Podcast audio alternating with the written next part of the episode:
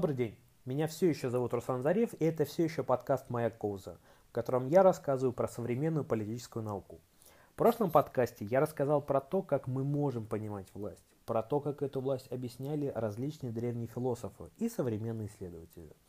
И мы с вами договорились, что понимаем под властью определение, данное американским политологом Робертом Далем. А имеет власть над Б настолько, насколько А может заставить Б сделать то, что не сделал бы самостоятельно.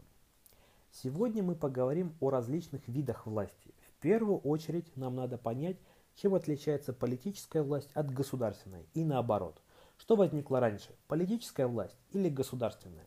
Конечно, политическая власть и концепт политики возник раньше, чем государство. Государство как социальный институт существует примерно в течение последних пяти тысяч лет – это значит, что и государственная власть тоже около 5000 лет. Политическая же власть возникла задолго до появления государства. И если говорить совсем честно, то появилась даже до появления людей. И на сегодняшний день политическая власть существует не только у Homo sapiens, но и у шимпанзе.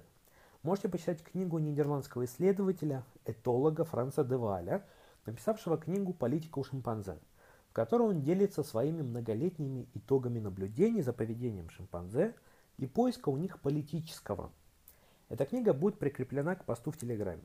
Следовательно, политическая власть существовала в догосударственных образованиях, а это приблизительно около 40 тысяч лет. Эта догосударственная политическая власть существовала как способ поддержания баланса внутриклановых отношений в виде господства вождей, шаманов и других лидеров первобытных обществ. И только последние пять тысяч лет власть имеет не только политическую форму, но и государственную. То есть власть становится публичной. Помните, в перечне обязательных признаков государства есть загадочная формулировка – публичная власть. Это как раз про функционирование публичных органов государственной власти. Главное помнить, что под публичностью здесь не имеется в виду их открытость, как в демократическом обществе, а как наличие ибо органы публичной власти есть и в самых закрытых тоталитарных обществах. Мы должны помнить, что первоначальные традиционные формы политической власти серьезно отличались от современных. Не было привычных нам сегодня институтов в политической сфере, таких как посредники между населением и государством, разделение властей, средства массовой информации и так далее первобытных обществах, как до государственных, так и государственных, политическая власть ассоциировалась с силой, которая была признаком авторитета. Кто сильнее, тот и властвует. Политическую власть мы можем охарактеризовать как способность или возможность проводить определенные политические взгляды, цели, интересы в общественную жизнь. Политическая власть существует в таких формах, как политические партии, социальные движения, группы интересов, группы давления – Влияние этих институтов политической власти определяется возможностями конкретной социальной группы. Например, в демократиях победившая политическая партия оказывается у власти, то есть получает доступ к рычагам государственной власти, через которые и реализует свою предвыборную программу, за которую как раз голосовал электорат. В авторитарных и тоталитарных государствах доступ к рычагам государственной власти достигается совершенно другими способами – несмотря на то, что по форме они могут напоминать демократические выборы. Но отличие состоит в том, что в демократиях выборы – это реальный механизм политических изменений, а в авторитарных и тоталитарных государствах выборы имеют имитационный характер, проще говоря, это спектакль. Государственная же власть – это один из видов власти, в которой субъектом всегда выступает государство, государственный аппарат принуждения. То есть президент, правительство, чиновники, парламент, суды, губернаторы, мэры и так далее. А объектом граждане – другие политические институты, о которых мы говорили ранее. К признакам государственной власти относят то, что она, первое, государственная власть публична, то есть имеются сами органы государственной власти, существующие, по крайней мере, декларативно для общества. Второе, государственная власть суверенна, то есть независимо в своих действиях на конкретной территории от других политических институтов. Это так называемый внутренний суверенитет. И от других государств. Это так называемый внешний суверенитет. Третье. Государственная власть имеет территорию, на которой действует. И за границей территории эта государственная власть не выходит. Это так называемая юрисдикция.